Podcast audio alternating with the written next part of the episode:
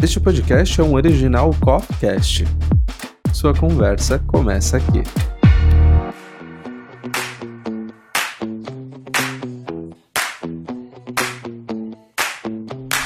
The Sex, o seu podcast sobre sexualidade e comportamento sem complicação.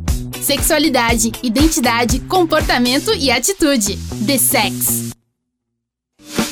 Isso mesmo, esse é o The Sex, o seu podcast sobre sexualidade e comportamento. Estamos aqui a fim de descomplicar o simples, aniquilar os tabus e dar uma voadora nas portas de todos os armários, porque sim, precisamos falar sobre sexo, mas mais do que isso, sobre afeto, respeito e orgulho. Orgulho de quem você é orgulho de quem nós somos. Eu sou o Vitor Souza e te convido a passar aqui comigo, aliás, conosco, esses próximos minutos. E só pra gente começar já lá em cima, vamos saber quem é que está neste episódio do The Sex presentes nos nossos microfones. Começando por você, Giovanni Oliveira, tudo certo, beleza por aí? Tudo bem, tudo certo e tudo pronto. Então vamos para mais uma. Stephanie Paranhos, direto do Vibre Mulher, agora aqui com a gente no The Sex também. Stephanie, tudo certo? Vamos que vamos? Tudo certo, só tô exausta como sempre, mas tudo certo. Exausta, porém viva e seguimos, né? É isso aí. E com a gente, para completar aqui a nossa roda de conversa, ele que já esteve presente conosco em uma outra oportunidade gravando Cores do Cotidiano. Dr. Saulo Seasca, bem-vindo novamente aos microfones do The Sex. Olá, obrigado pelo convite. Vamos nessa falar aí um monte de coisa legal. Tô aqui.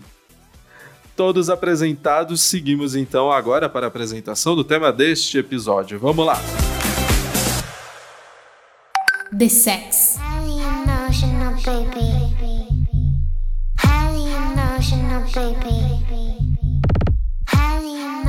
Talvez essa seja a zona erógena mais polêmica em nosso corpo. Impenetrável naqueles que performam a masculinidade hegemônica, top 1 para aqueles que querem variar na cama, prazer secreto incomunicável.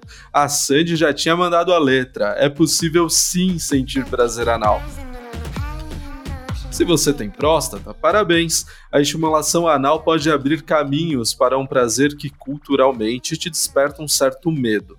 Se você não tem próstata, relaxa. O prazer também é possível, pois a região está ligada diretamente ao sistema nervoso central, ou seja, a estimulação correta e a lubrificação no ponto podem gerar uma experiência orgástica maravilhosa.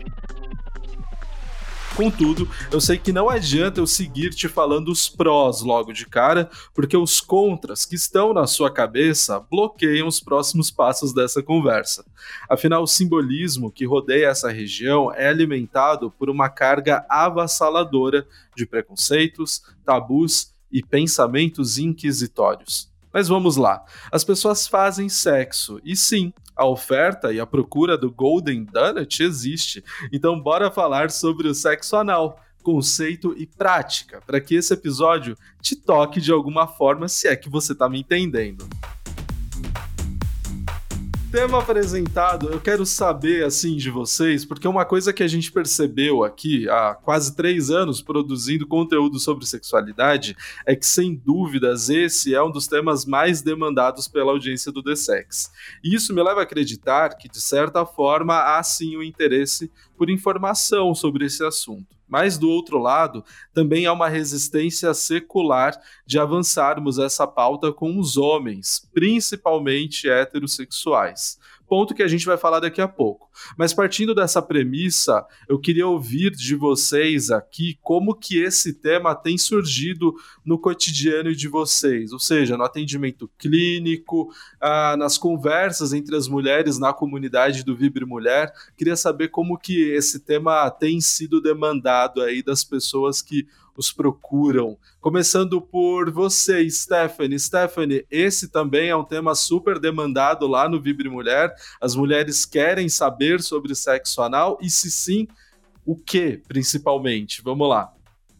Pior que não. Vou te contar um negócio. Pior que não. O que, que acontece? As mulheres têm muito medo, elas não querem nem saber do assunto. Quando desperta o interesse para tirar alguma dúvida, alguma questão, muito provável é porque o parceiro ou a parceira é, solicitou e aí ela, hum, e agora, né? Eu preciso fazer tal coisa porque minha parceria pediu. Então deixa eu ver como é que faz, mas eu tenho medo. Então é mais ou menos que chega a cliente ou a seguidora da Vibre Mulher. Gi, e lá no atendimento clínico, como que, como que aparece esse tema? Você sabe que eu vejo que ele aparece em alguns clusters, assim, se é, se é que dá para separar. Entre os homens heterossexuais, o assunto quase nunca aparece quando é com ele, quando o assunto é o cu dele, né? Aí foge mesmo. E tem alguns exercícios dentro da terapêutica que muitas vezes os parceiros têm é que fazer toque, beijo e carícia. Quando tem que ir para umas fases mais íntimas, os homens pedem para pular a parte é de períneo bunda, nem toca, não chega nem perto, né? Entre os homens gays, há os que estão super bem resolvidos, mas às vezes acabam até é se machucando algumas vezes, é por não saber muito como é fazer a chuca, mas tem também alguns homens gays que a ideia de ser de ser passivo tá é, presa assim em sete cofres muito bem guardados. É, alguns deles sabem que é porque não tem, que eles não sentem tanto prazer, não gostam, mas ainda assim grande parte tem um certo da masculinidade tóxica. De se ver num papel é mais feminino, de achar que tem que ser o macho alfa, de não querer ser a mulher na cama, esse, esse, esse, pensamento existe. Isso só para fazer uma introdução. E, Saulo, te colocando aqui na conversa, eu queria ouvir, na verdade, dois pontos de vista. Assim. O primeiro é do que vem dos pacientes né, sobre esse tema, mas também queria saber como que surge o tema sexo anal ali na comunidade médica? Se é algo que já é conversado, que já é, é pesquisado, que já é de assunto de interesse ser abordado, ou ainda é algo que fica restrito ali a algumas especialidades médicas apenas. Então, gostaria de ouvir esses dois lados, de quem te procura na clínica, mas também do que você acompanha ali presente na, na comunidade médica. Tá legal, eu vou falar um pouco da clínica primeiro, então. Uh, eu concordo com o Giovanni, uh, existe uma questão muito relacionada à masculinidade tóxica, né? Existe uma, um autor chamado Paul Preciado, que ele, eu sou super fã dele, porque ele fala assim: uh, o lugar, o núcleo de onde reside a masculinidade tóxica é o cu. Porque assim, o cu ele significa um lugar que, na, dentro da nossa cultura, uh, tem relação com ser passivo, com uh, você tá num lugar mais vulnerável. E você, como masculino, você é um masculino forte, né? Um masculino macho, tipo Rambo, ele não é. Ele tem que ser impenetrável, né? Ele é impenetrável com músculos, ele nem escuta. Então, o homem masculino machista, macho, ele é um cara que não ouve, né? E a gente. Uh, uh, tem essa questão aí, né? A boca do homem é uma boca que todo mundo quer que escute, quer, quer que fale, né? Enquanto a boca da mulher é uma boca que normalmente não é escutada, a gente precisa quebrar com isso. Enquanto os orifícios da mulher são orifícios, entre aspas, públicos, ou seja, pode todo mundo fala deles e pode definir o que, que vai acontecer com esses orifícios, né? O que, que pode, o que não pode sair, o que, que pode, não pode abortar. E o orifício do homem ele é completamente privado, só para ele, e aquele cara mais macho ainda ele nem limpa, né? Então, assim, já exagerando um pouco, mas é isso, né? O cara nem chega, nem acessa. E aí, respondendo à tua questão da medicina, a medicina está dentro do que a gente chama de heterocis normatividade, ou seja, existe uma norma que diz que todo mundo transa de uma forma com pinto e vagina. Se você não transa com pinto e vagina, então você tá fazendo um outro tipo de sexo, e aí a medicina acredita que não precisa cuidar. Então foi por isso, né, que eu, que eu juntei um, um, monte de gente, a gente editorou um livro de saúde LGBTQIA+, e tem um capítulo específico de sexo anal, porque tem muita gente que chega na clínica e chega também na prática é, perguntando, e o médico não sabe responder, e às vezes o médico fala, peraí, mas por que que eu preciso cuidar disso? Você resolveu fazer um negócio que não era para fazer? E aí, né, dentro da faculdade, eu falo para os alunos, né, olha, como assim? É, Inclusive, tem uma aluna que falou para mim isso recentemente. Saulo, mas tá, você tá falando de sexo anal, mas é, o cu não foi feito para isso. Mas como assim o cu não foi feito para isso? O cu foi feito por quem? Por Deus. Então, dentro do seu pensamento teológico, Deus fez o cu para ser parte do sistema digestório. Não foi feito para sexo anal. Mas esse mesmo Deus foi meio sacaninha, né? Porque ele mandou Uh, algumas terminações nervosas do nervo pudendo interno, que chega lá no clitóris, que chega na glande, que é onde tem mais terminações, ele mandou algumas ramificações pro ânus. Só de sacanagem. Ele falou assim: ó, não é para você gostar de sexo anal, mas. Não, o cu foi. Eu tô fazendo pra só cagar, mas você vai ter um pouquinho de prazer aí só para você uh, precisar de terapia ou você se sentir culpado. Eu lembro quando eu estava no ensino médio, eu tinha uma professora de biologia que falava que o ânus foi feito para sair. E eu lá, eu fui uma, uma jovenzinha muito puritana. Eu já adolescente, né, ensino médio, eu peguei aquilo como verdade. Então, por muito tempo, na fase adulta, eu até queria experimentar, mas não, foi feito para sair. A minha professora de biologia falou que foi feito para sair. Então, vamos obedecer à ciência. Posso complementar uma coisa, Stafi, você falou? Uh, a biologia, ela permite o que proíbe é a cultura. Né? Então, na verdade, se é possível fazer sexo pelo ânus, é porque a biologia permite. Então, essa professora de biologia deveria dizer que tudo bem, porque existe na biologia, existe nos, no, na espécie humana como várias outras espécies de animais, porque acontece, porque pode. O quem proíbe é a cultura mesmo.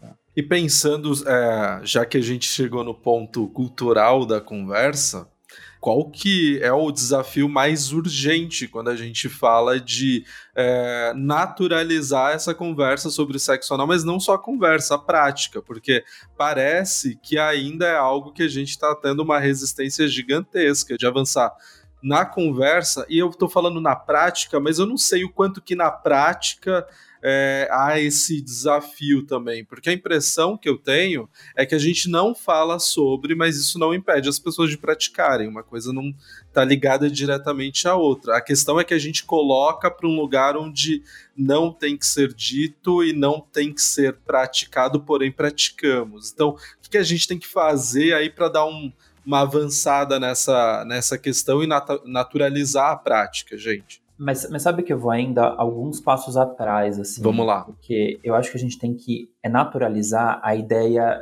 é de prazer, né? Boa. Porque quando a gente pensa, um exemplo, o que, que a escola fala, que cu faz parte do é, aparelho digestório, é feito para cagar tal.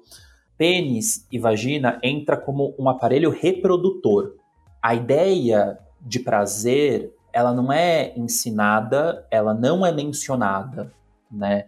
A gente sabe quando se fala que tem ali algumas zonas erógenas que são mais é, acho que a palavra que é mais usada é que são mais sensíveis, mas o que, que é essa sensibilidade, né? E indo até alguns passos atrás, é comum ainda, é, na prática clínica, quando eu pergunto é, para algumas pessoas, especialmente homens, eu atendo mais homens, que aí eu assim pergunto: o que te dá prazer? Ah, resposta clássica: dá prazer para outra pessoa. Tá. E além disso, né? Porque apostar as fichas todas no, no outro é uma aposta alta. E o seu prazer fica onde? Né? Então, a ideia de prazer, eu acho que ela já não é tão discutida né? É, e tem gente que acha que é com penetração, às vezes sente alguma coisa, não sabe muito bem ao certo e não explora o corpo todo. Eu, eu acho que o começo é por aí. Eu acho que fica mais fácil quando a ideia de prazer tá mais é naturalizada. Porque a gente consegue entender que você pode é, sentir prazer de várias formas.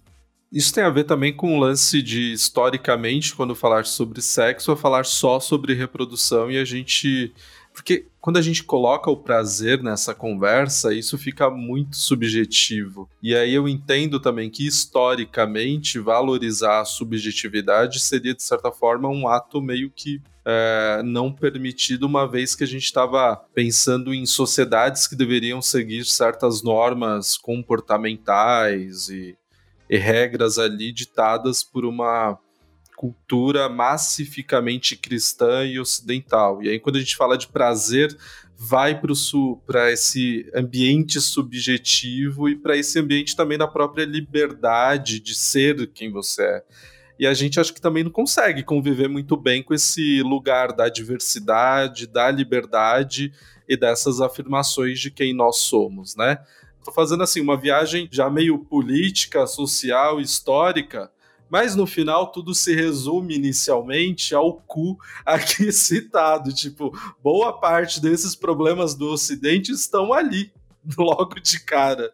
E aí eu queria saber o seguinte: tá, é, a gente já falou aqui de prazer, mas assim, o que é que gera também esse grande interesse pelo tema? Tá nesse lugar de parecer subversão e vem um pouco disso? Ou vocês acham que, que isso é muito simples, que tem mais coisas aí que a gente pode adicionar para essa reflexão agora? Que, que gera tanto. In... Por que, que o cu gera tanto interesse nas pessoas? É, eu posso colocar o meu achismo aqui, né? Neste caso é porque realmente não é um lugar tão explorado assim. As mulheres têm muito medo de liberar vamos, vamos colocar essa expressão. E os homens, né? Vou colocar aqui os homens, porque eu acho que a, a relação de mulher com mulher não rola muito essa questão do sexo anal com estrapon, tal. O que chega pra gente é mais mesmo os homens com pênis que chegam naquela pressão, olha, eu quero, tal, e a mulher se sente naquela obrigação de dar como presente, né? Então, numa ocasião especial, num aniversário de namoro, num aniversário de casamento. Então, por ser colocado neste patamar de presente, de especial, algo que é aquela sua melhor roupa que você vai usar uma vez por ano e olhe lá, né, em ocasiões especiais. Então cria toda uma uma aura em torno disso, né? Então fica aquela coisa mesmo, é um presente, né? Então não é uma coisa para ser acessado sempre, ser falado sempre. E aquele presente de Natal que fica escondidinho em cima do armário, quando a gente é criança, fica ali esperando e não, e não pode, tem aquela coisa de curiosidade: como será que é? O que será que é? Eu acho que o ser humano é um, é um bicho muito curioso e a curiosidade tem toda aquela fantasia por trás. Eu acho que vem disso. Eu acho que tem uma relação, acho que vem disso. Eu acho que vem também de uma relação de que existe uma grande vigilância dos traseiros, né? As pessoas vigiam a, os traseiros dos outros e, e aí depende muito, né? Vou citar, não da maneira como ele escreveu, mas vou citar o César Carrascosa, que ele fala, depende se um cu penetrado é branco ou negro, se é católico ou muçulmano, se é de uma mulher, se é de um homem, se é uma pessoa trans, se é um homem trans, uma mulher trans, se é uma pessoa que está passiva, envergonhada no ato ou não. Então tem vários fatores e no final das contas, todo mundo tem cu, né? Então ele é democrático e aí não dá para fugir do fato de que qualquer cu é penetrável. E, portanto, todo mundo, se o cu tá dentro desse lugar de vulnerabilidade, todo mundo tem algo vulnerável. Mas o cu não tá, né? O cu é colocado nesse lugar de vulnerabilidade. A gente tem que pensar uh, que o, o, dentro desse essa vigilância de traseiros, no final das contas, parece que o cu foi patenteado pelos homens gays, né? então, só os homens gays são aqueles que patentearam o, o sexo anal. E aí a, a, a, mulher e o homem, né, num sexo hétero, anal, vão tem, tem algumas coisas que acontecem porque ah, pode ser um presente, nananã.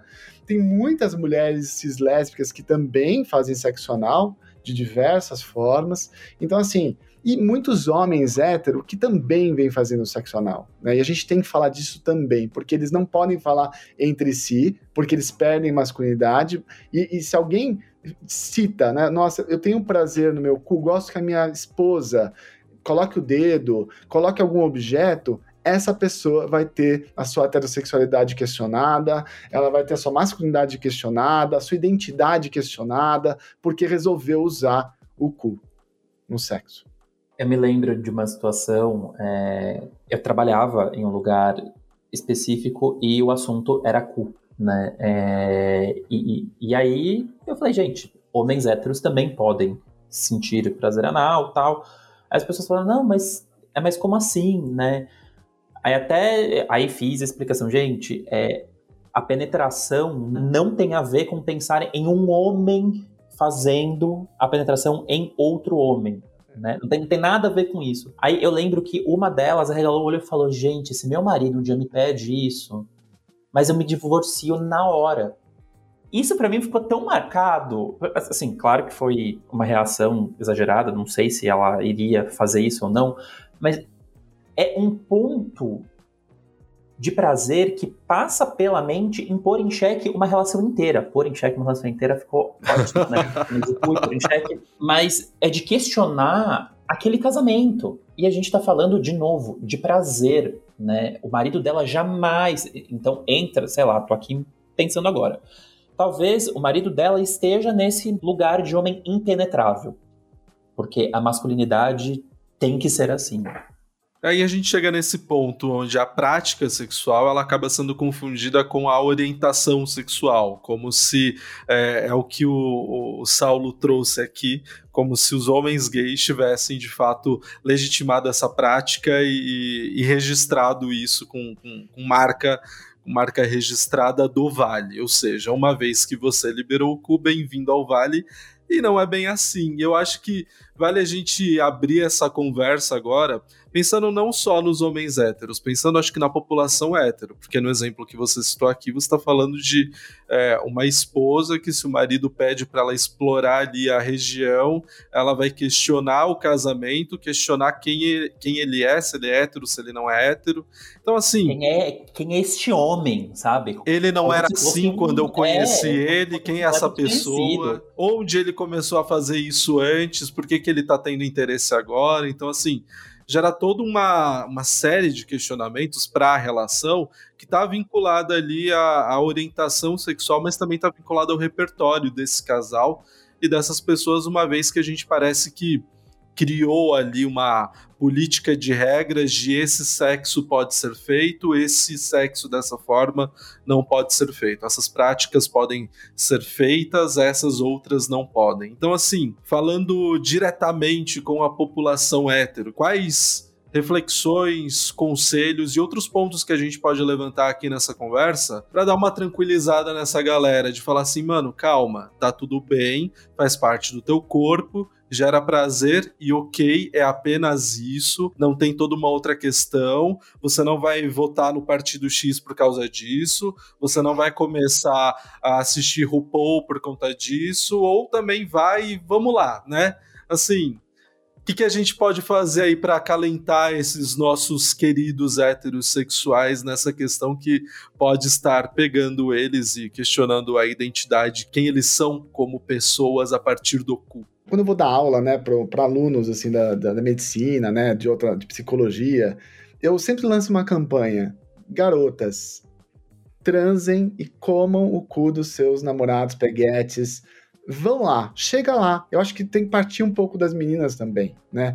né porque essa coisa da, da das meninas, no, no, você tá falando do relacionamento hétero, né? Mas eu acho que assim, o cara, por, porque ele tem medo, ele tem medo porque tem um monte de, de, de coisas que pode tá, ter a ver tal, né? Ele sente, além do medo de algo que ele precisa proteger muito, que é o cu, ele precisa jogar todo o foco no pênis, né? Então o pênis tem que ser, tem que ficar duro, e tem que funcionar, e tem que nananã. Então, assim, é muito ruim transar com tanta regra, gente. Héteros, vocês fazem regra demais e reduz prazer. E no final é para ter prazer. Então dá para relaxar mesmo, né? Você falou isso daí, eu vou ficar aqui para o pessoal complementar. eu quero complementar, então. É, o que eu faço, tá? Enquanto mulher hétero com lá o boy hétero, é, a gente alinha muito, porque eu gosto de uma coisa, uma coisa mais forte, eu não tenho muita, muitos tabus mais, já tive muitos, já derrubei quase todos. Então a gente tem uma conversa muito franca, assim, olha, qual que é o seu limite, o que, que eu gosto de fazer, o que, que eu não gosto. Então eu já chego com esse tipo de, de papo, né? Então eu ó, até onde eu posso chegar? O boy normalmente fala assim: ah, eu gosto de tudo, topo tudo. Aí eu dou um exemplo. Eu posso fazer fio terra, ele às vezes não sabe nem o que é. Então, ó, eu posso colocar o dedinho lá, no, ó, não pode colocar muito, só ali na beiradinha.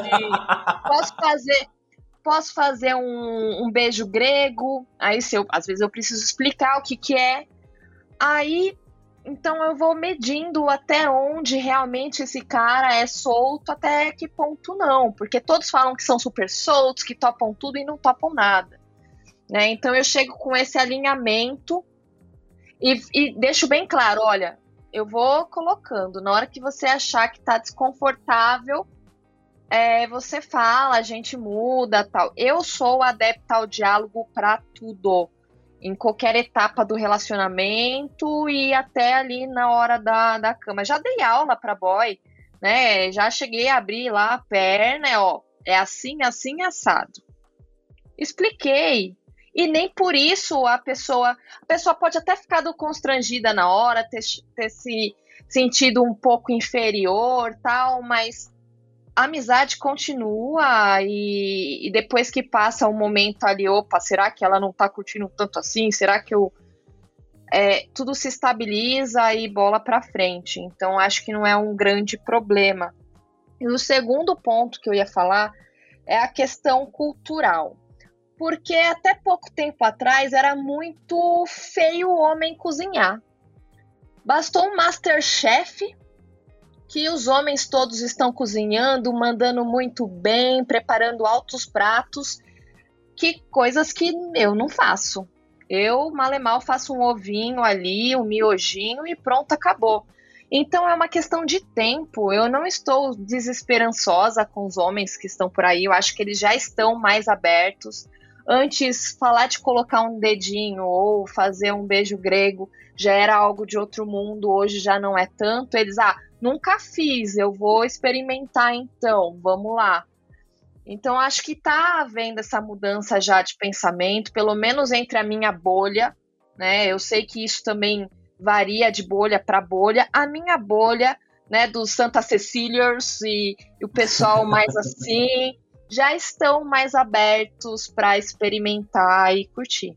E eu acho que o que está acontecendo neste momento é muito valioso porque às vezes a gente esquece também de falar sobre heterossexualidade. Né? Eu acho que a homossexualidade, a transexualidade, a bissexualidade ocuparam esse lugar sobre o que tem que ser explicado, o que tem que ser decifrado, o que tem que. Porque entra como.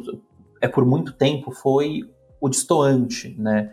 Heterossexualidade está no mesmo lugar de ser entendida como tais, né? É, e uma coisa que o Saulo falou que é mais é para reforçar mesmo, o quanto muitas vezes o sexo fica resumido a pênis e a penetração, né?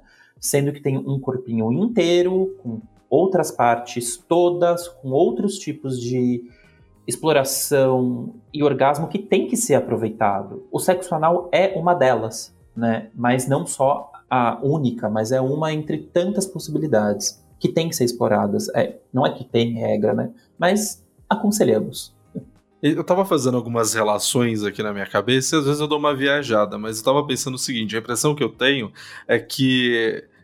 Pensando, né? Tipo, o homem hétero tá ali transando e por enquanto tá ele e uma pessoa, sei lá, mais pessoas num quarto, do nada chegou o toque no cu, é como se as paredes caíssem, tivesse uma galera assistindo o negócio, os amigos do futebol, do trabalho, tá todo mundo vendo ali para apontar o dedo. Ah, então você.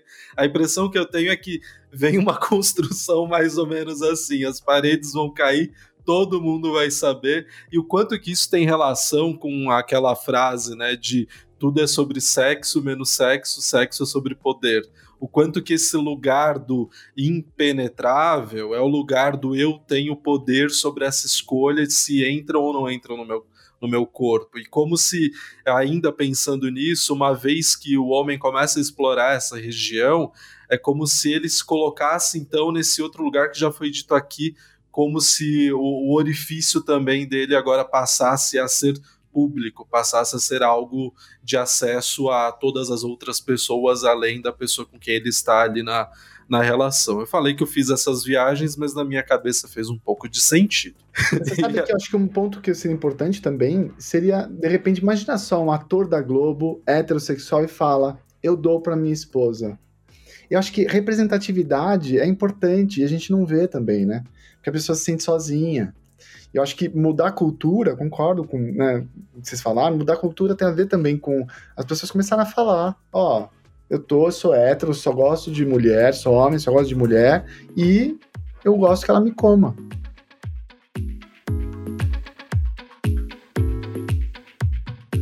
Pessoas, até aqui a gente falou um pouco da carga cultural, a gente falou um pouco de, uh, de relacionamento, a gente falou o quanto que a prática se confunde com a orientação, com a própria identidade de quem você é.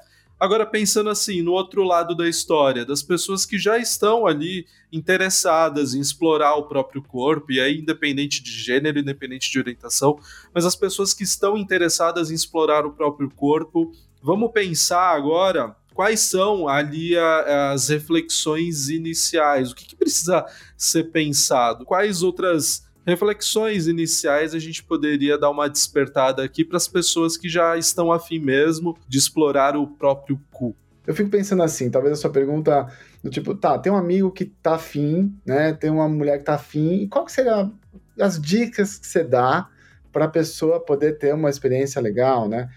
Eu, eu, aí a gente vai falar de experiências, né? Porque tem a ver com, com como as pessoas podem se sentir, mas uh, em relação a sexo anal, se você está tentando pela primeira vez, a gente sempre fala para você usar de alguma posição uh, no sexo anal que envolva um pouco mais de controle, ou seja, que você tenha um pouco mais de controle sobre o ato. Então, ficar de quatro de primeira pode não ser bom porque você tem menos controle, né? A pessoa vai fazer tudo lá e pode ser que ela chegue de um jeito que sinta dor. Outra coisa é pensar assim, que não é normal sentir dor na relação anal.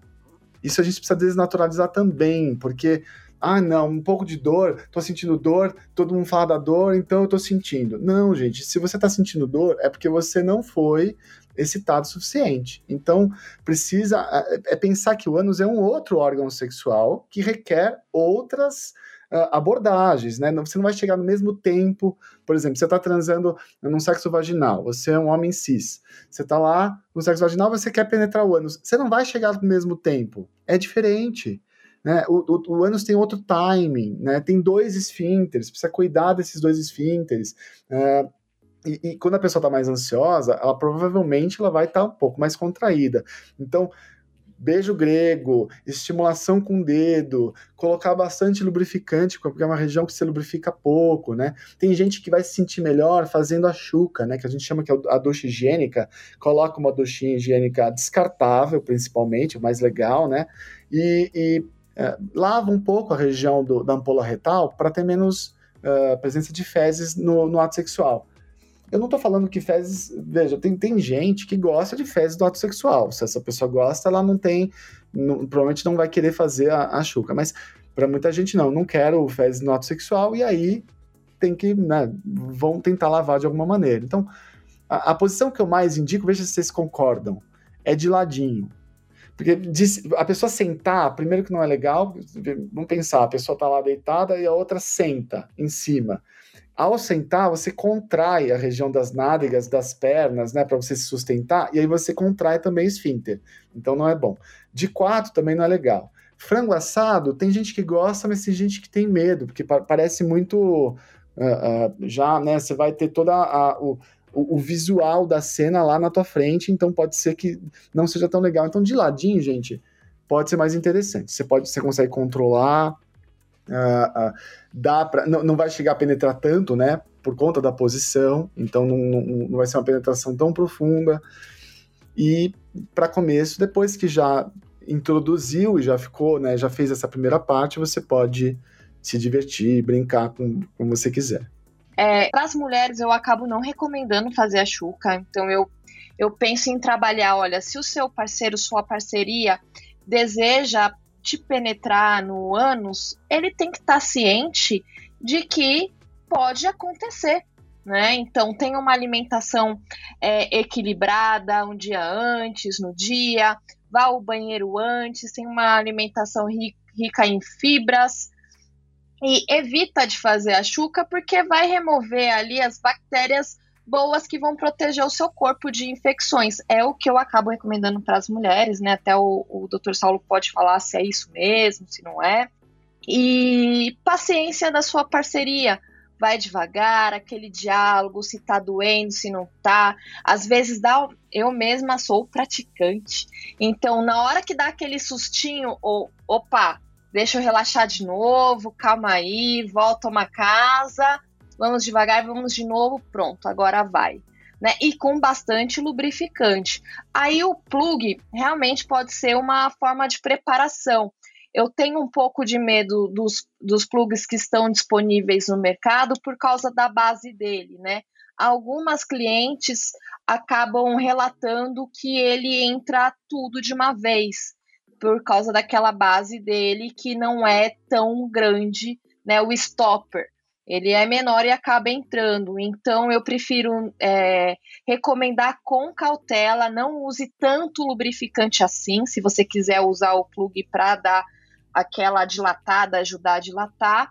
Começa com pequeno, depois aumenta para um tamanho maior, e assim vai crescendo o tamanho do plug e com pouco lubrificante, justamente que é para o plug não entrar tudo de uma vez, que vai dar ali um desespero, a pessoa nunca mais vai querer fazer, e aí é um outro tipo de transtorno. Então são essas dicas que eu dou. Saulo, eu queria que você uh, ajudasse a gente a pensar, então, nesse momento sobre a Xuca, porque é um ponto que eu acho que não temos tanta unanimidade de opiniões, assim, né? Uns aconselham, outros não aconselham. É tá na prática, então se repetir muito pode fazer mal. Então, assim, o que, que a gente precisa saber sobre a Chuca para ficar mais calma aí com, com esse preparo?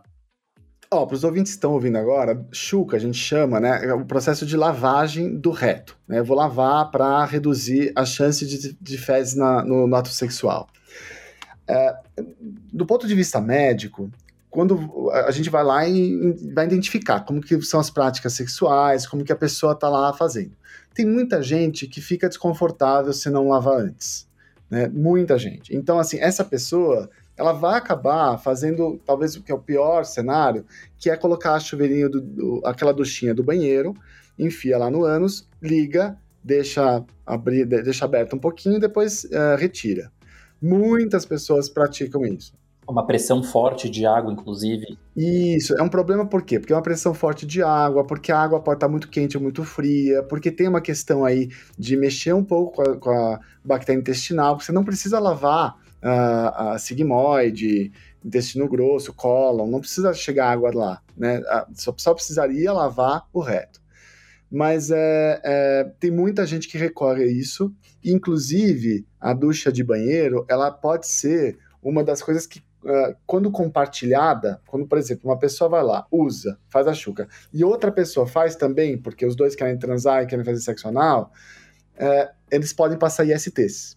Então, a própria chuca, a própria ducha higiênica pode ser um, um, um, lugar aí que vai fazer com que a pessoa pegue infecção sexualmente transmissível. Então, a gente não quer isso.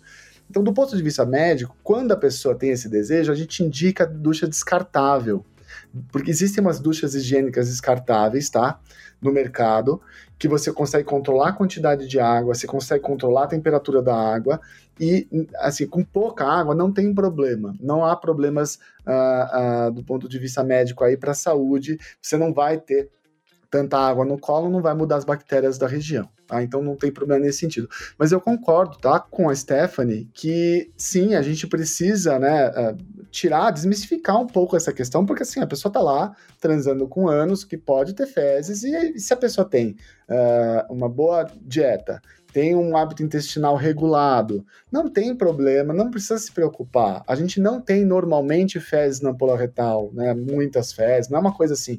Então, fiquem tranquilas e tranquilos, porque eu concordo, tá? Que eu acho que se a, se a, pessoa tem um hábito regulado, nem precisaria fazer chuca.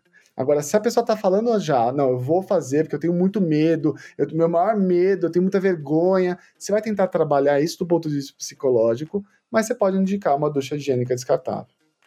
É, e eu acho que é bom reforçar sempre essa coisa é da quantidade, que não tem que ser muita, é, porque tem muitas pessoas de mundo afora, internet, que fala que para fazer a chuca, você sabe que a chuca está boa quando a água sai limpinha.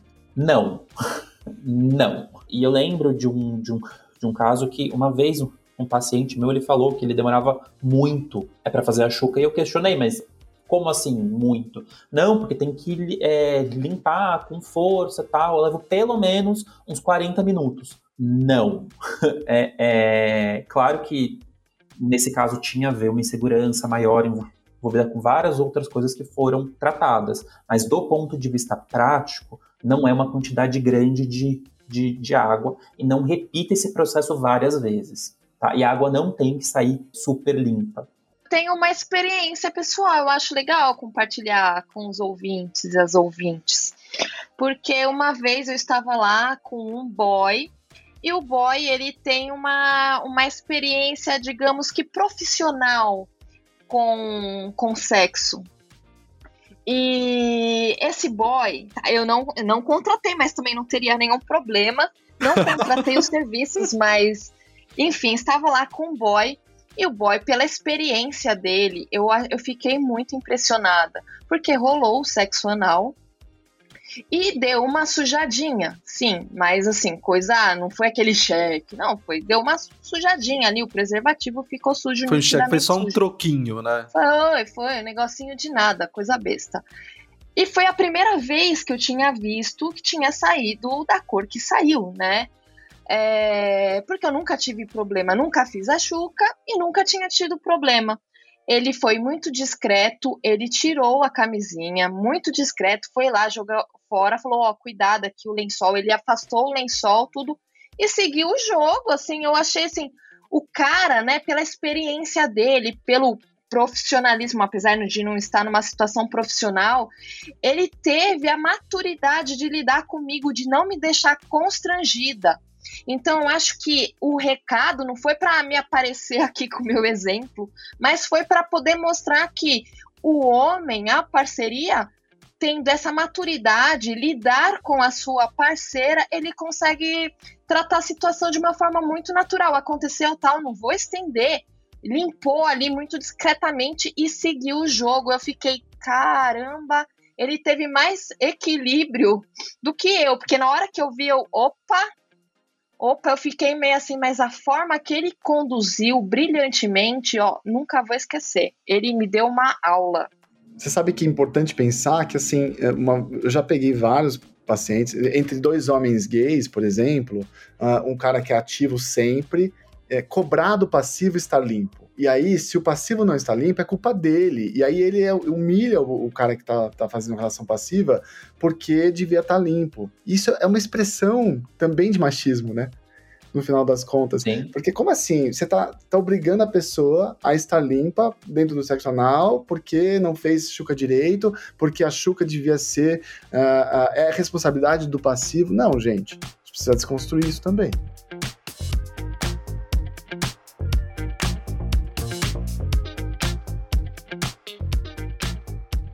uma coisa que lubrificante à base de água sempre, porque existem outros é, lubrificantes aí que não tem base de água que pode dar uma irritada também.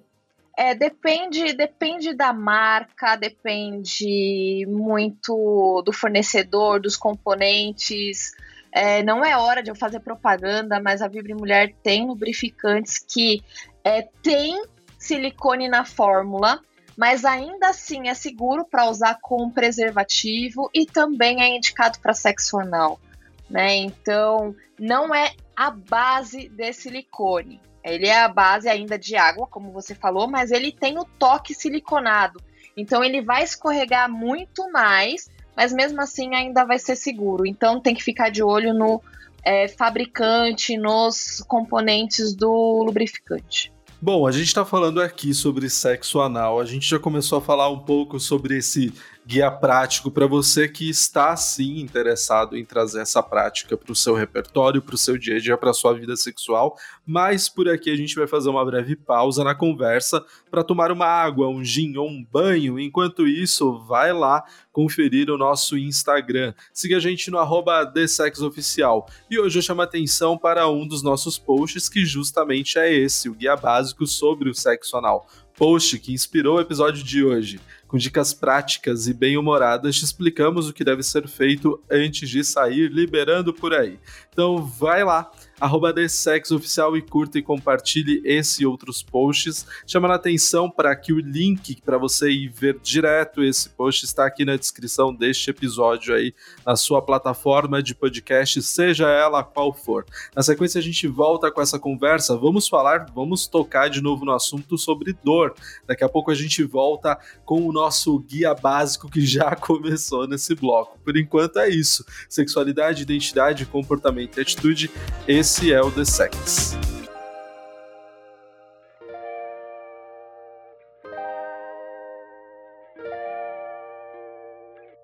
The Sex.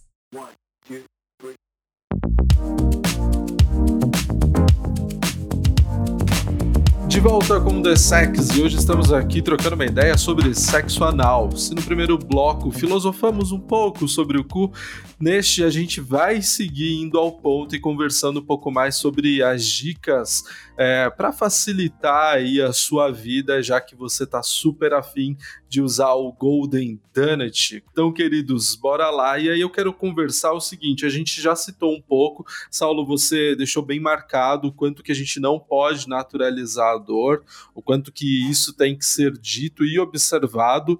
E uma das práticas muito comum, acho que com a comunidade gay, eu não sei o quanto que isso é presente também é, no sexo hétero ou com as outras pessoas das orientações, das outras orientações, mas assim, na comunidade gay, a presença do, do uso de poppers antes e durante a prática do sexo anal é muito comum.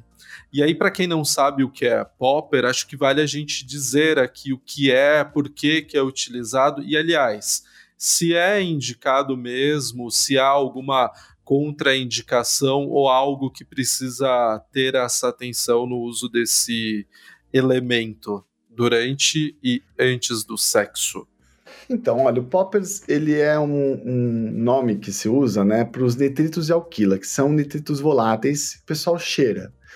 Isso se vende em muitos lugares nos Estados Unidos e regiões da Europa, porque eles são desodorizantes de ambiente. Tem gente que usa uh, esses nitritos para limpar a cabeça de fita, então tem alguns usos aí e se vende tranquilamente. E alguém foi lá, cheirou e percebeu que tem alguns efeitos psicoestimulantes e também de relaxamento da musculatura anal. Então, assim, quando a pessoa usa, ela fica um pouco agitada, ela fica taquicárdica, ela sente euforia, ela sente um aumento de desejo, tem esse relaxamento muscular e relaxamento da musculatura anal, uh, que pode facilitar a penetração anal para pessoas que sentem dor, né? Então, assim, tem muita gente que fica, coloca isso num pano e fica aspirando isso com o tempo. Então, questões né, envolvidas. Quaisquer inalantes são muito complicados porque eles realmente fritam neurônios, tá? Quaisquer. Então a gente tem um monte de estudo aí de alteração de substância branca por uso de, de, de, de dessas substâncias. Mas uh, o que, que, a gente fala, né? Como que a gente vai cuidar assim das pessoas que vão usar? Se a pessoa está usando algum tipo de medicamento para ereção, por exemplo, Viagra, é, pensem assim, esses medicamentos para ereção são vasodilatadores, né? Ou seja, dilatam os vasos. A gente tem que contraindicar o poppers formalmente, assim, você precisa falar, não, nunca use, porque mata. Então, não pode usar poppers junto com Viagra, junto com remédios para ereção. Não pode. E a gente também evita usar, né, tem que indicar evitar usar com uh, cogumelo, com êxtase, com GHB, com cocaína, com cannabis e com outros calmantes, porque ele pode dar uma queda abrupta da pressão arterial. Então, assim, tem questões que a gente fala, assim, em termos de uso de substâncias no, na hora do sexo, que envolve redução de danos. Eu acho que a gente não pode demonizar. Eu não gosto muito do termo chemsex, porque por que, que você precisa de um nome para falar de uso de substâncias durante atividade sexual, né? Para quê? Para que isso? Mas quando a gente cuida na nossa prática, a gente precisa olhar para, opa, como é que eu posso oferecer o, o máximo de informações para essa pessoa para evitar o máximo de danos, sem culpá-la ou sem tornar também essa prática algo né, do demônio, de uma coisa ruim, porque as pessoas fazem e também entra como recreativo, né? A gente falou do Poppers aqui, como que ele acaba sendo utilizado aí para provocar esse relaxamento e facilitar a prática. Se não for usar poppers, vamos pensar em outras possibilidades que podem ajudar nesse relaxamento e que podem vir aqui para essa prática, para esse preâmbulo aí que antecipa a penetração. Quais outras dicas que a gente pode colocar aqui para ajudar a relaxar e ajudar a estimular a, a região anal? Stephanie? Você é, ia fazer uma pergunta? Al sim, não. Algumas clientes elas chegam perguntando da xilocaína. Eu digo que não, até porque não é para a mulher, né, no caso a mulher, ela não ter, não sentir nada. É para ela sentir primeiro prazer e se por acaso acontecer alguma coisa ali diferente, para ela se ela sentir dor, ela poder poder comunicar, olha, vamos parar que estou sentindo dor.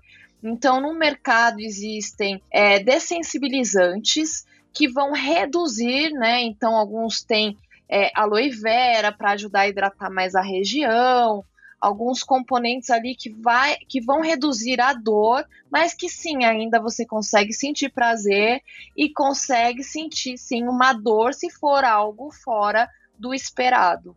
Então, no mercado tem esses dessensibilizantes específicos para uso anal. É, exatamente, a gente tem que lembrar que a dor tem uma função. Né? Sentir dor mostra que tem algo que não tá legal. Então, anestesiar a, a área tira um pouco essa percepção e você pode se, é, se machucar ou se lesionar. Então, é, é a ideia não é tirar essa sensibilidade toda. Eu parto do princípio que assim, se você quer fazer, já está ajudando bastante aí esse processo de relaxamento. Acho que parte dessa, dessa vontade. Mas quais outras coisas que a gente pode trazer ali para a prática, para o momento, para ajudar a relaxar? Pensando em prática mesmo. Quem que a gente pode colocar aqui para jogo? Ah, caprichar nas preliminares ou quem acha que algumas coisas ali, um sexo oral não é preliminar, já é sexo. Então vamos lá, começar com estes elementos antes. É, se quer usar alguma coisa, toma um drinkzinho, um vinho, que já ajuda. Eu gosto de, de tomar uma gin tônica. É, e mesmo entrar na, na vibe, aproveita bem antes. É, tem ali a penetração vaginal antes, lógico, depois é, até lembrando, se tiver a penetração anal, depois não penetre com o mesmo preservativo, ou se for sem o preservativo, que haja uma higienização para não haver contaminação ali do canal vaginal e evitar infecções. Né? Então eu sou dessa aqui, ó, vamos curtir o momento antes, relaxar com o que vem antes para ir já não direto ao ponto. E se fechar ali o cozinho por causa daquele medo, dá um passinho para trás, volta, toma mais um drinkzinho, papeia mais um pouco, se abra, né? Fala, olha, eu tô com medo, acho que até demonstrar essa vulnerabilidade, a sua parceria consegue também, olha, né, ter uma outra estratégia, fazer uma massagem, dar um beijinho na nuca. Então, comunica, comunica, fala, é, dar risada, às vezes alguma situação engraçada acontece ali no meio do sexo, isso ajuda a relaxar também. Eu vou para essa linha. Acho que tem uma outra coisa importante que pode ajudar a pessoa a relaxar, é PrEP, a profilaxia pré-exposição, porque aí, né, sabendo, as pessoas sabem né, que sexo anal pode passar um pouco mais, potencial de transmissão maior para HIV e outras uh, infecções sexualmente transmissíveis, então a pessoa pode para o HIV especificamente, usar profilaxia pré-exposição. E isso pode ajudar a relaxar, né? Uma outra coisa que eu pensei aqui. Eu tenho uma pergunta para o Saulo. É, o pós, o pós, às vezes, para ir ao banheiro é um pouco dolorido. É, tem alguma coisa que a gente pode preparar ou fazer pro Na hora da gente sentar no troninho depois de um sexo anal ser mais suave? Então, você comentou né, do, da xilocaína, que eu concordo, não é para usar durante a atividade sexual, porque dor é um componente aí para a gente se proteger, né? Então, você tá lá, você, você, você tá transando, sentiu um pouco de dor, pare, faça de outra forma, muda de posição, coloca mais lubrificante, porque se você continuar sentindo dor, você vai abrir uma fissura, você vai abrir problemas aí dentro do, do, do canal anal. Agora, depois, depois a gente está falando de um ano já contraído, não estimulado, não excitado, que precisa abrir para passar as fezes, que pode estar tá dura e tal, pode machucar. Tem algumas pessoas que têm usado xilocaína no depois. Só depois, ah. assim, no, na, no, momento de defecar, né, logo depois coloca um pouquinho de xilocaína para não sentir dor nessa evacuação, apenas, porque nas outras já não, não né, o, o, ano já não está tão, uh, uh, ele não está tão dilatado, vamos dizer assim, e aí não dói. É, uma, outra, uma outra questão é, é normal, tá? Tem gente que durante a atividade sexual sente um pouco de vontade de evacuar, no durante, porque está estimulando a região do, do, do, canal anal e pode acontecer, isso é normal. Depois, a pessoa ela vai. É, é tem, tem gente que se sente melhor evacuando ou apertando um pouco para tirar um pouco de líquido. Se alguém, de, de repente, né, é, gozou dentro, como é que faz se gozou dentro? Gozou dentro, não é legal que fique lá também, porque sêmen ele, ele sai, né? Ele, ele tem uma ele tem uma substância que começa a fazer com que ele fique mais líquido, né? Então a pessoa não vai conseguir segurar tanto. Então elimina, né, o que teve, até joga um pouco fora do lubrificante, se usou muito lubrificante, numa evacuação posterior, né? Pode ser interessante. Uma aula sobre cu. a gente abordou o tema aí do início ao meio e agora chegamos ao fim. E aí, de verdade, se você escutou esse episódio até agora e, e esse não foi um dos conteúdos mais completos sobre sexo anal e cu que você ouviu até agora, eu não sei mais o que fazer por você. Mas o que você pode fazer por mim é indicar esse episódio para pelo menos mais umas seis pessoas ouvirem e seguirem aqui a reflexão sobre o sexo anal e também para ter um pouco mais de informação antes da prática. E se você já é praticante, dá uma escutada também para ver se você está atento a todos esses pontos aqui, para que seja uma prática mais tranquila daqui para frente, por que não? Enquanto isso, a gente se encaminha para o final deste episódio, onde a gente vai trazer as nossas dicas e arrobas. Começando diretamente, deixa eu ver, Stephanie, você que está aí na outra ponta.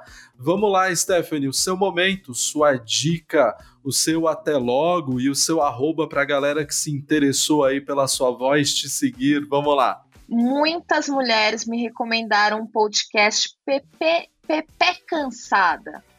E eu fui lá e ouvi o, este podcast da Berta Salles, Isabela Reis e Thaís Odelli. Por que, que me recomendaram? Porque fala da perspectiva feminina em relação a relacionamentos no geral e a exaustão de se relacionar com um homem hétero. Então, eu ouvindo aquele podcast, ou esse podcast é muito a minha vida. Eu fiquei indignada. Eu achava que eu era a única que sofria o que eu sofro na mão desses boys todos. Realmente a mulherada está exausta desses homens dessa faixa aí dos 20, 30 e poucos, viu? Olha, vale a pena porque, pelo menos pra, pra gente, né, enquanto mulher hétero, a gente sente menos sozinha neste mundo, viu? De homem boy lixo. E o meu arroba é Stephanie Paranhos, S-T-E-F-A-N-I, no Instagram. E da Vibre Mulher, arroba Vibre Mulher. Muito bem, Stephanie. Até semana que vem, então. Giovanni Oliveira, Giovanni, sua dica, vamos lá, sua dica, seu até logo, seu momento, vamos lá. Até logo, até breve. É... Peço mais uma vez que todos pensem sobre o sexo anal, a prática, especialmente homens gays, para identificar esses resquícios é, de masculinidade tóxica dentro da sua homossexualidade. Fica é, ligado nisso. Sei que estamos em períodos difíceis, então é, conteúdos mais leves são os mais recomendados. Porém, eu quero indicar uma série que é muito boa, mas se você não aguenta tanta violência, melhor você não ver Sons of Anarchy é uma série sensacional, uma, uma das séries que eu mais gosto, tá lá no Amazon. Ele tem um roteiro incrível, tem uma trilha sonora ótima, tem bons atores, vale muito a pena. Não se apegue a nenhum personagem, porque eles podem morrer a qualquer momento. a qualquer hora e tem umas cenas de violência meio tensas, mas a série vale muito a pena. Sons of Anarchy. E até semana que vem. Obrigado, Saulo, e obrigado a todos. Até a próxima. Saulo, por favor, antes de pedir para você deixar a sua dica, o seu até logo, porque não, eu quero agradecer novamente sua disposição de estar aqui com a gente. Quero também que você aproveite esse momento para indicar o seu livro aqui para a galera que quiser conhecer esse livro maravilhoso, super importante e urgente. É... E, de novo, agradecer por ter estado aqui com a gente deixar o convite aberto para umas próximas vezes, por que não? Vamos lá. Ah, eu que agradeço, pode me convidar que eu tô aí. Posso falar um pouco do livro, né? Gente, a gente editorou um livro, eu tô falando da gente porque fui eu, mais uma médica pediatra, médico de família, de comunidade, e a gente chamou mais 140 pessoas para escrever sobre tudo que a gente achava que estava faltando nas disciplinas de saúde, tanto de medicina como de psicologia e outras áreas, sobre saúde LGBTQIA+. Então deu umas 700 páginas, eu tô muito feliz porque faz dois meses que a gente lançou e já esgotou. E agora a gente está indo para a segunda impressão. Então tá bem legal. Assim, tem muita gente ótimo. montando disciplinas tal com esse livro. É, eu queria deixar aí uma fala do tipo para esses homens héteros, né? Gente, o seu corpo vai te recompensar na mesma medida que você se apropriar dele. Né? Quanto mais partes do seu corpo forem suas, mais ele vai te recompensar com prazer. E era isso. Muito bom. Só para reforçar, o livro do Saulo é o Saúde LGBTQIA+, práticas de cuidado transdisciplinar. Então, se você é profissional da saúde de verdade, já digo que essa é uma, publicação urgente e de cabeceira. Assim que sair a segunda reimpressão, já fique de olho para você não perder essa oportunidade. Bom, aqui desse lado, a dica que eu trouxe é uma dica prática de dia a dia, se você, assim como eu, está convivendo na pandemia com mais uma pessoa dentro da sua casa, mais duas, três pessoas, ou seja, você não está sozinho, a dica que eu vou te dar e que eu peço para que você coloque em prática em algum momento do seu dia a dia, final de semana, porque não é, aproveita se você tem a oportunidade de ter cômodos, mais cômodos aí na sua casa, que dá para cada um ir para o canto, faça isso por muito tempo, porque eu te entendo. A hiperconvivência é um bagulho bagulho muito louco. Se você tem a possibilidade de passar ali metade do seu sábado dentro do quarto, sozinho, trancado, se tranque, vai ler um livro, vai escutar música, vai cantar alto, vai viver um pouco essa solidão necessária que a gente precisa é, resgatar nesse momento de hiperconvivência que a gente está vivendo devido a essa crise pandêmica no Brasil. Tô falando porque para mim funcionou. Se para você vai funcionar, eu não sei, mas eu tô dando a dica porque para mim fez sentido e funcionou e deu uma facilitada aí na convivência no casamento. Bom, se você ficou aqui até agora, quero lembrar que nós estamos no Instagram, @dsexoficial, e você contribui com esse podcast nos seguindo lá, mas também seguindo aqui na sua plataforma de podcast e nos avaliando. Uma outra forma é você colar lá na nossa campanha no apoie.se cola nessa campanha e nos ajude a viabilizar essas e outras ações do The Sex. Neste episódio estiveram nos microfones Saulo Ciasca, Stephanie Paranhos e Giovanni Oliveira. O The Sex, como você já sabe, é um original Coffee Cash e tem na apresentação produção e edição, ninguém mais, ninguém menos do que eu mesmo, Vitor Souza. Te convido a voltar na semana que vem, porque na semana que vem a gente volta com mais conteúdo sobre sexualidade e comportamento. Então vamos lá, sexualidade, identidade, comportamento e atitude, esse é o The Sex.